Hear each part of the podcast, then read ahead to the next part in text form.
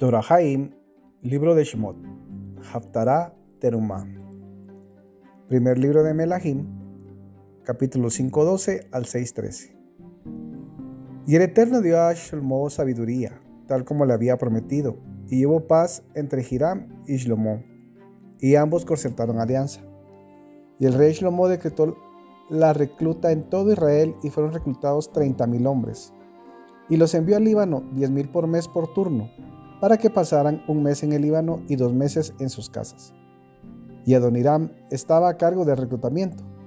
Shlomo tenía además 70.000 cargadores y 80.000 canteros en la región montañosa, sin contar con los capataces que Shlomo había establecido al frente de la obra.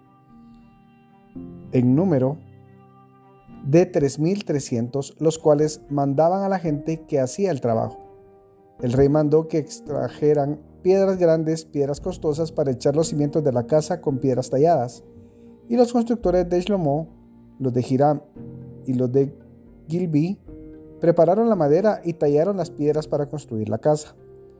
En el año 480, después de la salida de los hijos de Israel de la tierra de Egipto, en el cuarto año del reinado de Shlomo sobre Israel, en el mes de Sib, que es el mes segundo, aconteció que él comenzó a edificar la casa del Eterno.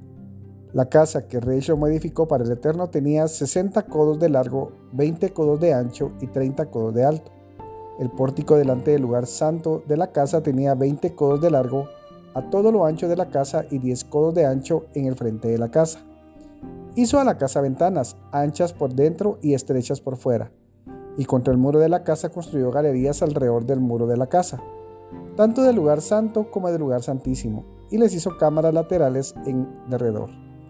La galería inferior tenía 5 codos de ancho, la intermedia 6 codos de ancho y la tercera 7 codos de ancho, porque había hecho reducciones en el lado exterior, alrededor de la casa, para no empotrar las vigas de las galerías en los muros de la casa.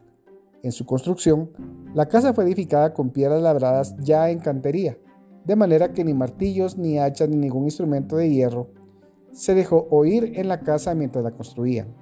La entrada de la galería intermedia estaba al lado derecho de la casa y se subía a la galería intermedia, y de esta a la superior mediante una escalera de caracol. Construyó pues la casa y la terminó, y cubrió la casa con vigas y tablas de cedro. Construyó también las galerías alrededor de toda la casa, cada una de cinco codos de altura, las cuales trababan con la casa mediante vigas de cedro. Y la palabra del Eterno fue dirigida a Shlomo, diciendo, en cuanto a la casa que tú estás edificando, si andas en mis estatutos y pones por obra mis juicios y guardas todos mis mandamientos para andar en ellos, yo cumpliré contigo mi palabra que hablé a tu padre David. Tabernaculizaré en medio de los hijos de Israel y no abandonaré a mi pueblo Israel.